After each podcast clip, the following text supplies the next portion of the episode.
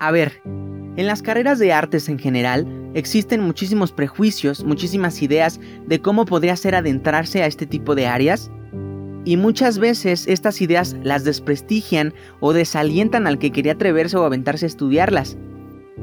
Y claro, también, ¿por qué no? Estoy seguro que todas las carreras no se salvan de tener estos rumores o estos prejuicios o estos paradigmas. Bueno, puede que te encuentres en la misma situación en la que está la chica que vas a escuchar a continuación. Hola, bueno, yo voy a intentar hablar un poquito acerca de cómo fue mi experiencia en elección de carrera. Aún no estoy dentro de la universidad, pero ya tengo que tener más o menos una idea de... Y fue difícil, porque mm, quiero estudiar una carrera relacionada al arte, que es la literatura. Y bueno, dicho así, no suena tan difícil, pero hay muchos problemas con los que tienes que lidiar realmente. Porque cuando tú llegas con tu familia y dices quiero estudiar literatura, no es la misma reacción que cuando llegas y dices quiero ser médico. No hay aplausos, no hay gente emocionada, nada de eso. Entonces de alguna manera llega a ser un poco desmotivante. A ver, quizás este episodio no vaya a ser tan corto, pero te prometo que va a valer cada segundo. Así que vamos a resolver esto ya y alguien más también me va a ayudar a resolverlo. Así que no dudes en quedarte hasta el final, disfrútalo y escucha.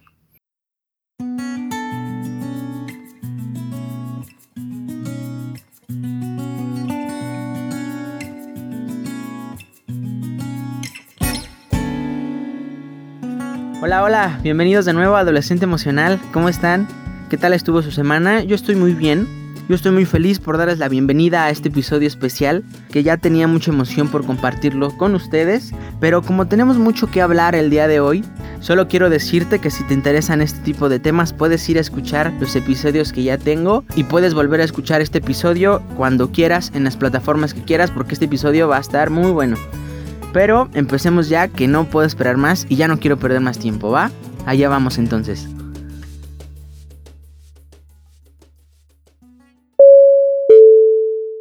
Aviso importante. La realización del contenido de este episodio se hizo muchísimo tiempo antes del periodo del confinamiento actual, así que no te preocupes, nadie de los que aparecen aquí hoy se vieron expuestos de ninguna manera. Ah, y hubo algunas fallas de audio en la grabación de origen, por lo que tuve que regrabar algunas partes en las que hablo yo, pero no te preocupes, espero que se mantenga la mejor fluidez y la mejor calidad posible para que esto lo puedas disfrutar al máximo, ¿ok? Disfrútalo. Este tipo de problemas en torno a esta situación se pueden replicar y vivir de manera parecida en muchos de nosotros. ¿Cómo estar seguros de que nuestra decisión fue buena o mala al decidir qué estudiar?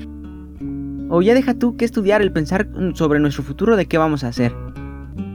Y nos ponemos a pensar si no vamos a recibir apoyo de nuestro contexto, todas las ideas o los prejuicios que se tienen en torno a una carrera, si vamos a encontrar trabajo, si nos va a ir bien o si vamos a tener éxito. Y puedes pensar, pues claro, al final de cuentas no me voy a dar cuenta o no voy a comprobar si estas ideas son verdaderas o son mentira hasta que lo viva por mi propia cuenta. Pues obviamente no podemos vivir todas las experiencias ni muchas experiencias de otras personas al mismo tiempo. Pero sí, déjame decirte que si hay manera de comprobar si estas ideas son verdaderas o son mentira antes de vivir la experiencia en carne propia. Y eso es justamente lo que quiero hacer hoy. Ahora, en todo este asunto no me podía quedar solo. Y para poder entonces entender esto desde una manera más personal, más cercana, más de alguien que estuvo inmerso en el proceso, pues tengo una invitada muy especial, muy muy muy especial. Ella es la profesora Alejandra Contreras Castellanos.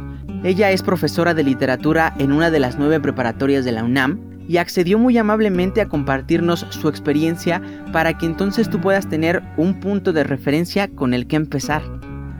Y mucho ojo, aunque digamos y mencionemos mucho literatura o artes o este tipo de campos, esto puede ser igual de útil para cualquier chica o chico que tenga otros intereses, o para los que aún no sepan cuáles son esos intereses. Acuérdate que lo que quiero en esta entrevista es contrastar los problemas que uno se pudiera llegar a encontrar a la hora de empezar en este proceso sobre decidir qué hacer y qué estudiar en nuestro futuro. Y porque claramente aquí hay que decir que muchas cosas de las que vivió la profesora las puedes vivir tú y se pueden parecer en el momento en que estés inmerso tú en el proceso y muchas otras cosas no. Pero yo sé que puedes aprovechar muchos detalles de los que salgan aquí en esta conversación. Entonces, como esta maestra, es un gustísimo y un placer tenerla aquí, que haya accedido a compartir su experiencia en el podcast. Hola, buenos días, un gran saludo a todos. Al contrario, gracias por querer escuchar un poco de mi testimonio. Ok, profesora, si gusta, podemos empezar. Y podemos empezar con que nos cuente cuál y cómo fue su primer acercamiento a esta área, a la literatura. Es decir, qué fue lo que le impulsó a pensar, ok, quiero estudiar literatura el primer consejo que me dieron para escoger una carrera es que me fijara en qué materias se me habían facilitado más o gustado más durante secundaria y preparatoria. Y pues evidentemente las que más me habían gustado eran las de artes, las de redacción. Yo estudié en CCH Vallejo, ahí llevamos redacción y taller de lectura y comprensión y tuve un maestro excelente de redacción y de literatura la manera en cómo él daba la clase me fascinó. E interiormente yo dije, ay, yo quiero estudiar y, ser un profesor como, como este excelente maestro. Y por eso dije, me voy para literatura. Vaya que sí, a veces llega a pasar. Hay veces que aparece o te encuentras con una figura, llámese maestro, familiar, que en el caso suyo fue ese maestro de redacción, que está en el lugar al que uno quiere llegar o al que uno aspira y esa persona se convierte de alguna manera en una fuente de inspiración o en un modelo a seguir. Ahora, en el momento en el que usted tomó esa decisión, ¿cómo respondió o cuál fue la reacción de su contexto inmediato? Me refiero a su familia, a sus amigos, a las personas a las que usted le tenía confianza. ¿Qué dijeron o cómo reaccionaron cuando usted le dijo voy a estudiar literatura? Lo que quiero hacer aquí es ver un poco y contrastar qué tan común es encontrarse con este tipo de paradigmas o prejuicios como los que escuchábamos al principio, muchas veces desmotivantes, desconsiderados, que rompen con esa intención genuina de tomar esa decisión a atreverse a cruzar este tipo de carreras o tomar este tipo de decisiones, ¿verdad? Mira, afortunadamente en la UNAM los profesores somos muy abiertos, entonces en cuestión de profesores y compañeros, cuando yo dije me llama la atención letras hispánicas, muchos me apoyaban y decían, ¡ay, qué padre! Qué, qué buena decisión! Va a ser muy, una carrera muy interesante. Pero la, la oposición vino de la familia. Toda mi familia eh, me dijo, qué carrera tan rara, te vas a morir de hambre. Eh, bueno, es una carrera muy fácil. Nada más hubo una sola persona que me apoyó y que me dijo, mientras estudies, tú estudia lo que quieras, pero estudia, hazte de un arma y pues fue mi mamá, sí lo quiero mencionar. Entonces, con ese apoyo yo me motivé, pero oposición, eh, sí, a veces los mismos, la misma familia es la que nos dice de qué, de qué vas a estudiar, de qué vas a vivir con esa carrera. Es muy interesante eso que nos dice, lo que me lleva a preguntarle por qué cree usted que se originen y a la larga se arraiguen esos pensamientos o esos puntos de vista y se los transmitan a uno como joven. Claro, aunque muchas veces no sea con la intención de hacernos sentir mal, ¿será acaso porque no consideran esta área de la que hablamos, o por ejemplo de algunas artes, de muchas artes, como rentable a la larga en, en la vida? Yo creo que también es mucho desconocimiento de las materias que uno cursa, porque hay mucho prejuicio.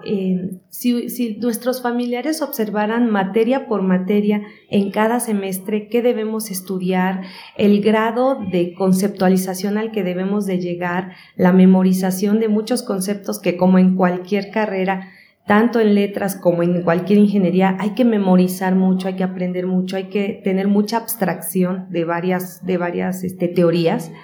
Yo creo que entonces serían más em, empáticos con nuestra carrera, pero como hay muchos prejuicios sociales y lo primero que pesa es lo económico, creo que sí hay mucha, mucho juicio inmediato y a veces un tanto desconsiderado. Ok, precisamente más adelante quisiera retomar esto último que comenta para ver cómo podemos lidiar o romper con estos paradigmas Pero para continuar estaría excelente que profundizáramos primero en su punto de vista, es decir, en su experiencia personal durante el desarrollo de la licenciatura, una vez que comenzó y en el desarrollo de esta. Y para esto coméntenos por favor cuáles fueron los mayores retos a los que usted se enfrentó en el desarrollo de su carrera. Eh, a pesar de que me gustaba la lectura, eh, me descubrí que no tenía, no, no, era una lectora muy rápida. En la familia, la que, según la que leía era yo, y cuando llegué a la carrera, descubrí que era la más lenta de todo el salón, era la que más se tardaba en leer un texto. Y entonces esa, esa fue mi primera, eh, mi primer reto, aprender a ser una lectora más rápida y, y comprensiva. Hubo textos que me costaron muchísimo trabajo leer y algunos incluso no los terminé por de lo difíciles que eran. Y pues eso me ponía en desventaja con compañeros que ya llevaban un récord de lectura más amplio que el mío y evidentemente empiezan ahora los comentarios dentro de los compañeros. Híjole, ¿qué haces en esta carrera si no eres si no, si no eres tan buena lectora como yo? Y yo me imagino que como todos, en un ingeniero entra y cuando ve las verdaderas matemáticas de la carrera dice, ah, caray, y hay mucha deserción. Igual acá, cuando entra una persona y dice, ah, caray, no me imaginé que la carrera fuera de este nivel de lectura, o que nos enseñan latín y hay que memorizar en latín algunas cosas, ya dice uno, ah, caray, pues no era tan fácil la carrera. Vaya, yo no sabía y ni me hubiera imaginado que les enseñaran latín. Sí, nos dan dos semestres de latín, pues precisamente para después estudiar otras materias que es cómo evolucionó el latín al español. Y ahí hay que memorizar. Y a mí el latín me costó, bueno, es el 8 más venerado que tengo porque lloré por ese 8. Sí, vaya que sí. Es cuestión de disciplina y de libros. Los libros son caros, entonces hay que eh, aunque hay ediciones baratas, se maltratan muy rápido. Entonces nuestros libros son caros y somos estudiantes con escasos recursos. Entonces imagínate, esas, son unas de las, de las problemáticas que uno se encuentra. Muy interesante, la verdad.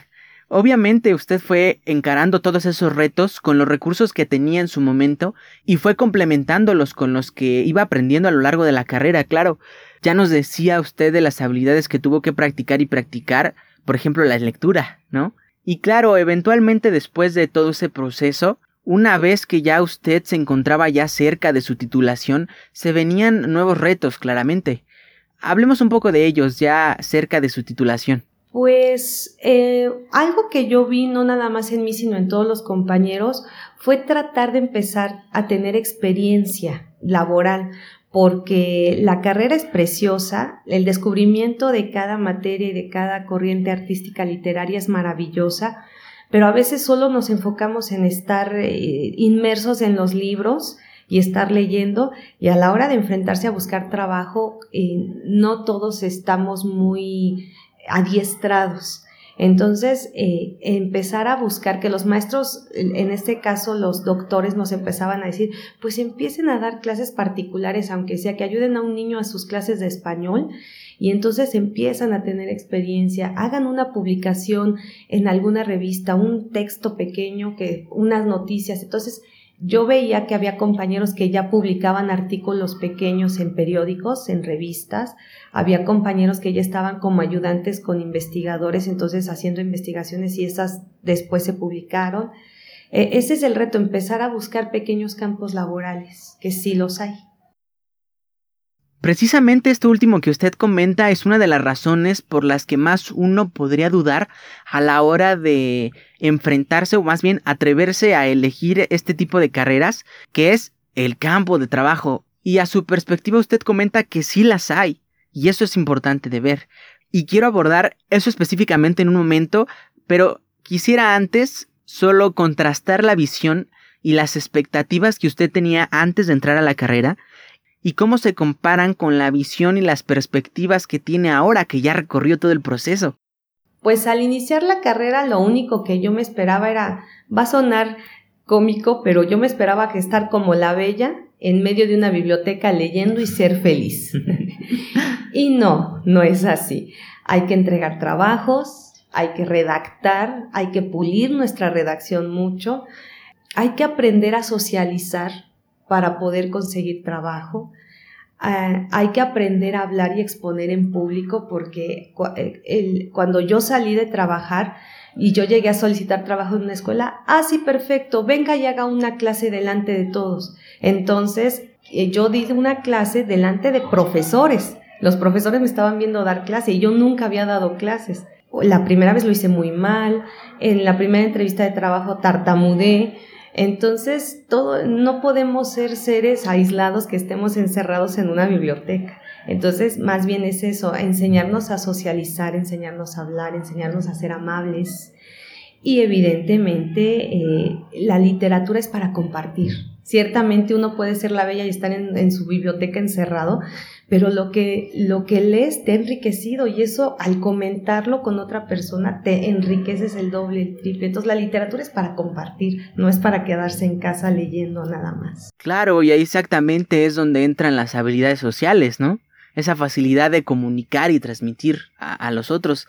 Y ahí entonces ya, como usted comenta, puede compartir todo lo que sabe, todo su conocimiento, vaya. Sí, no, no, y además comentas, yo percibí esto, ¿y tú?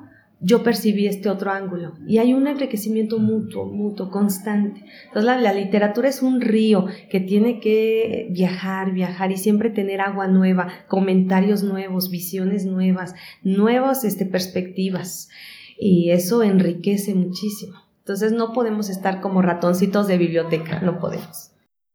Muy bien, entonces ahí tenemos la perspectiva que usted tenía antes y la perspectiva que tiene ahora. Entonces, prosiguiendo, quisiera que nos situemos en otro asunto. Situémonos en el caso de la chica que pudimos escuchar al principio, con todo lo que nos ha comentado y con todo lo que aprendió en su proceso, ¿cómo podemos gestionar esta situación en donde no se está encontrando el apoyo que esperábamos o de las personas de las que esperábamos recibirlo? Mira, lo que yo más sentí en ella fue, fueron sus emociones de desmotivación, porque los seres más cercanos y los más queridos para ella, pues eran, fueron quienes primero, digámoslo así, la prejuzgaron. Y yo le quiero, yo, la primera recomendación es, pues que hay que hacernos de piel muy dura, porque esos comentarios van a estar durante toda la carrera y durante los primeros años de ejercicio profesional hasta que uno pueda empezar a estabilizarse y empezar a tener un sueldo más o menos estable. Entonces dicen, ah, pues sí, mira, finalmente sí pudiste trabajar. Eh, lo más importante es estar convencido uno, que uno está haciendo lo mejor para que nuestra personalidad y nuestra vocación, nuestros deseos, nuestras habilidades se sigan puliendo y se sigan perfeccionando.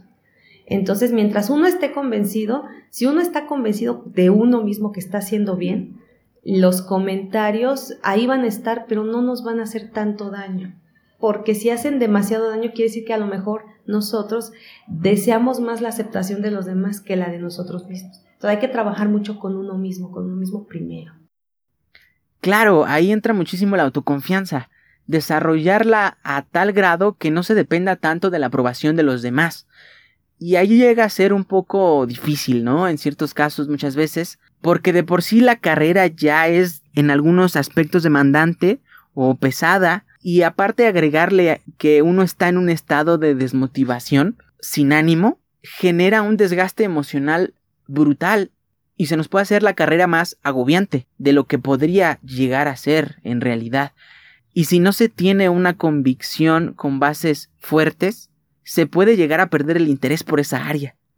Y yo diría que no solo podría pasar esto en este tipo de carreras o en la que estamos hablando hoy, sino podría pasar en cualquier carrera y en cualquier proyecto, en cualquier nueva actividad que queramos emprender o iniciar. Y obviamente no queremos llegar a eso. ¿Se imaginan perder el gusto por algo que les gustaba hacer?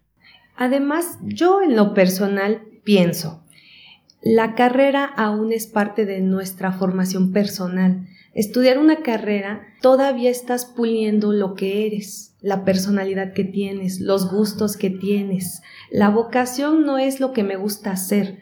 Eh, la vocación tiene que ver con quién soy. voy a decir algo a lo mejor controversial, aunque en un futuro no se trabaje de la carrera que se estudia, haber estudiado la carrera que nos gusta nos terminó de formar como seres humanos y eso es muy importante. Todos deberíamos, deberíamos idealmente estudiar lo que queremos. Y bueno, sí, otra realidad también es que nuestro país no ofrece mucho campo de trabajo, eh, pero la, la, carrera de letras no es la única. Hay ingenieros, hay, hay muchas, hay físicos, físicos, por ejemplo, que no tienen un amplio campo de trabajo porque las circunstancias en este país no lo permiten. Entonces no es culpa de nosotros o de la carrera que escogimos, sino de las circunstancias laborales de este país. Aquí hay dos cosas bien importantes y que me llamaron la atención de lo que usted dijo. La primera es la cuestión de la vocación. La vocación es parte de la identidad o ayuda a construir la identidad que tenemos como persona. Y la segunda es que con este mm, estudio de esta vocación podemos adquirir los recursos las herramientas necesarias para que a pesar de las situaciones en muchos casos difíciles o precarias que nos pone nuestro contexto, aún con eso, buscar y en efecto encontrar esas oportunidades de trabajo. Porque como retomo lo que usted ya dijo en unas preguntas anteriores, claro que las hay. Entonces no es un estigma propio de la carrera de que no hay campo laboral, ¿verdad? Y es aquí en donde vamos desmitificando lo del campo laboral.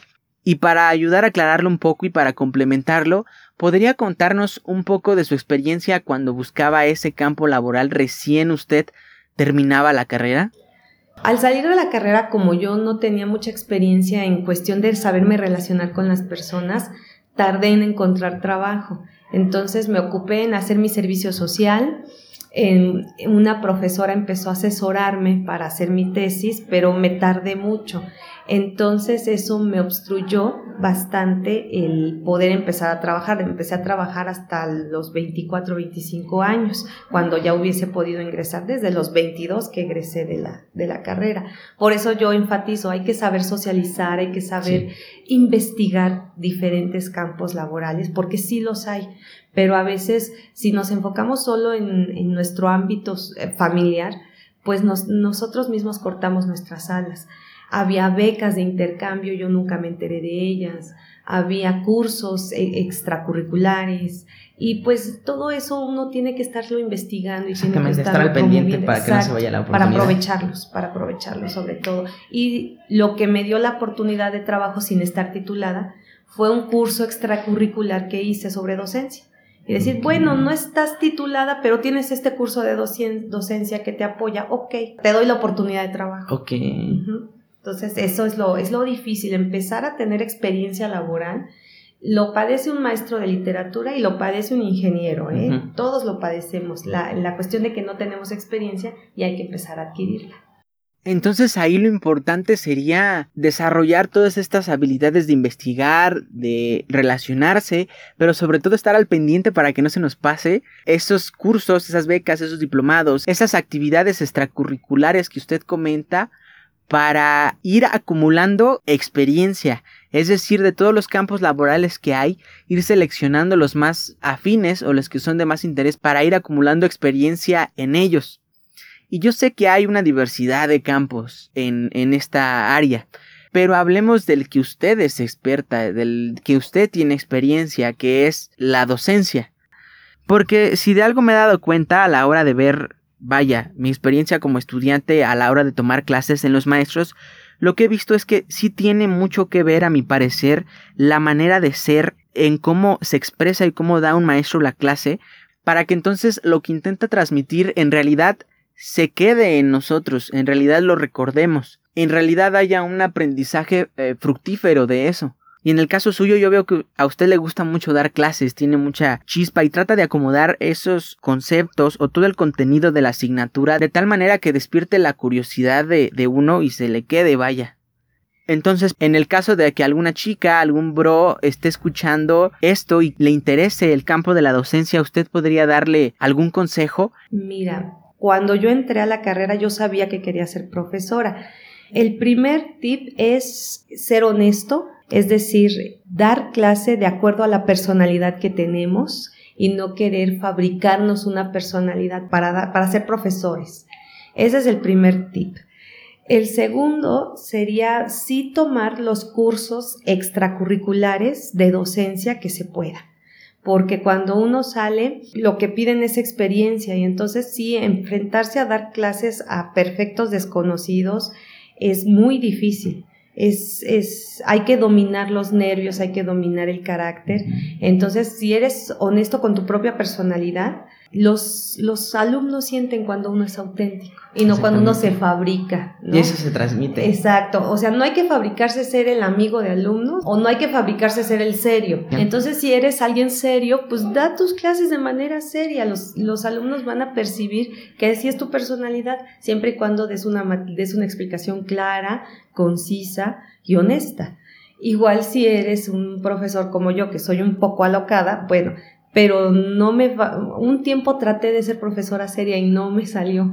Y un tiempo dejé de, tratar de aparentar y ser más yo misma y es cuando mejor cuando mejoraron mucho mis clases. Entonces este bueno eso sería lo, el primer consejo. Y otro consejo que pudiera darle es pues procurar un buen promedio porque también cuando no se está titulado y se está buscando la primera oportunidad de trabajo el promedio dice tener un buen promedio, dice, ok, no estás titulado, pero te doy dos grupos por el buen promedio que tienes. Eh, tener un buen promedio y tratar de hacer un intercambio eh, en algún semestre, irse a otro país a estudiar un semestre, hay muchas becas que se desperdician. Tener eso en el currículum abre muchas puertas, sobre todo para la UNAM y para la CEP o incluso para la UAM, que es buena, es muy buena este, universidad. Eh, para dar clases ahí eso, eso es, este, es currículum.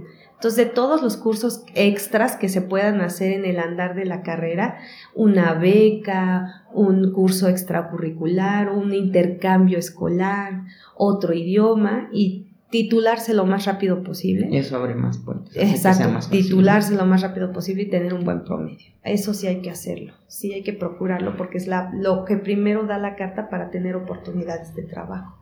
Antes de terminar y darle fin a esta entrevista, profesora, quisiera que escuchemos cuál fue la conclusión o de qué manera está lidiando o gestionando esta situación la chica que escuchamos al principio. ¿Cuál es la manera de pensar y de interpretar su situación que más le sirve para evitar que llegue a desmotivarse, para evitar que llegue a influir en su decisión y llegar a, abandonarla y elegir otra? Entonces, veamos qué nos dijo.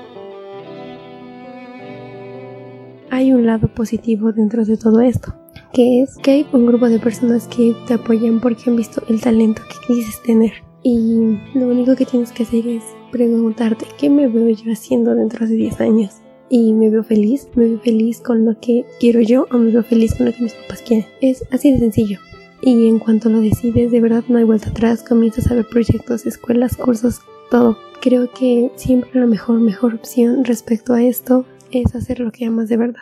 Y creo que no es algo que nos dicen muy seguido. Vas a ser igual admirado siendo un doctor o un ingeniero o lo que sea, que si eres un artista o si tu sueño es ser biólogo dentro de una familia de abogados, está bien. No tienes por qué limitarte finalmente.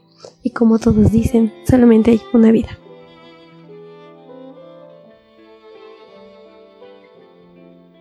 Bueno, así llegamos al fin de esta entrevista. Muchísimas gracias, profesora. En verdad, a mí y espero que a ustedes, chicos, nos aclaró muchísimas dudas, muchísimas ideas que teníamos.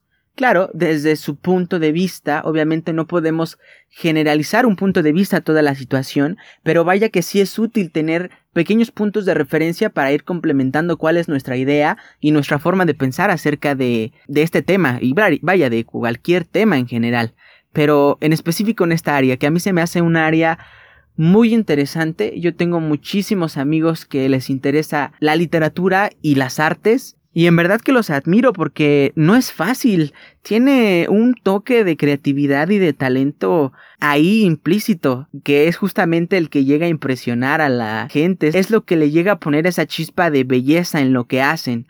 Llámese literatura, música, pintura, poesía, entonces, muchísimas gracias por estar aquí. Profesora, ¿algún comentario último? Y nada más el último consejo que puedo darle a alguien que quiera literatura o artes gráficas o historia o filosofía, siempre hay que tener un plan B. yo tuve muchos compañeros que trabajaban y estudiaban y uno era cajero en suburbia y otra era este, demostradora de productos cosméticos y otro chico trabajaba de medio tiempo como, como archivista. Es muy difícil solo estudiar y, solo estudiar y salir y querer trabajar. No, hay que tener siempre un plan B. Un, yo quiero mencionar que había un chico que quería estudiar música, pero la carrera de música son 10 años. Sí, Entonces, sí, es muy larga. Lo que él hizo fue eh, meter su carrera de derecho en sistema abierto y, e hizo su examen y, se quedó en la escuela de la UNAM de música. Entonces estaba con las dos carreras, pero la una en sistema abierto. Entonces, eh, siempre, ah, por ejemplo, que quiero una carrera tal, pues me voy, voy trabajando y voy juntando poquito dinero al menos para salir con mis gastos. Como con una base, ¿no? Exacto. Pero eso también lo hacen muchos ingenieros, muchos arquitectos, muchos abogados. Y estaría súper genial que la mayoría, cualquiera que sea la carrera, lo hicieran. Para que no se les dificultara tanto. exacto, exacto, exacto. Pues muchísimas gracias, maestra, por esta entrevista. En verdad nos sirvió mucho su presencia aquí. Espero que podamos volver a tenerla por aquí para entrevistarla sobre otros temas relacionados a este. Con mucho gusto. Cuando tú me invites, aquí voy a estar. Ok, perfecto. Y con gusto aquí la estaremos invitando. Y bueno, así es como llegamos al final de este episodio. Me gustó muchísimo, estuvo muy bueno hubieron muchísimas cosas valiosas que rescatar y muchísimas cosas que te pudieron ser de gran ayuda. Y ahora cuéntame, una vez que ya escuchaste todo eso, ¿cómo queda construido tu nuevo panorama para que entonces te pueda decir, te sigues animando? O quizás ya no, o qué tal si lo intentas. Muchísimas gracias una vez más a la profesora que se prestó para hacer la entrevista, si me está escuchando. Y sobre todo muchísimas gracias a la chica que escuchaste tanto al principio como al final con su mensaje. Es una querida amiga mía ¿Y qué creen? Tanta fue su convicción y su pasión por estudiar esto que realmente le gusta, que como dijo ella, fue buscando y encontró los cursos, las oportunidades, tanto así que ahora no te imaginas. Ella se lanzó con su proyecto personal, así como yo con este podcast, pero se lanzó a crear sus propias historias, sus propios cuentos, sus propias novelas y publicarlas, así a lo freelancer. Y la verdad, a mi punto de vista, si ella se compara ahora todo lo que ha logrado y todas las historias que ya publica, que por cierto están muy buenas, la verdad, a cómo era antes, a cómo se sentía antes, a cuál era su situación antes, que por cierto, muchísimas gracias por tener la confianza de compartir tus emociones aquí en el podcast. Es muy valioso para mí. Entonces podríamos decir que hay un gran cambio. Fue mucho el esfuerzo, fue mucho la tenacidad, la convicción de que en verdad eso es lo que ella quería. Siento que llega a ser un buen ejemplo de alguien que trabajó su autoconfianza y se planteó muy bien lo que quería hacer para entonces iniciar su camino. Si de pura casualidad te interesa leer alguna de estas historias por curiosidad, te dejo igual en la liga del podcast cuando se publique cómo la puedes encontrar y bueno, ya no digo más que este episodio ya ha durado mucho. Espero que tengas una gran semana, que te vaya muy bien. Nos vemos el próximo domingo. Muchas gracias a los que participaron en la dinámica de los 7 días de canciones. Estuvo muy, muy chida, me gustó mucho hacerla. Y nos vemos. Un abrazo amiga mía, un abrazo bro. Bye.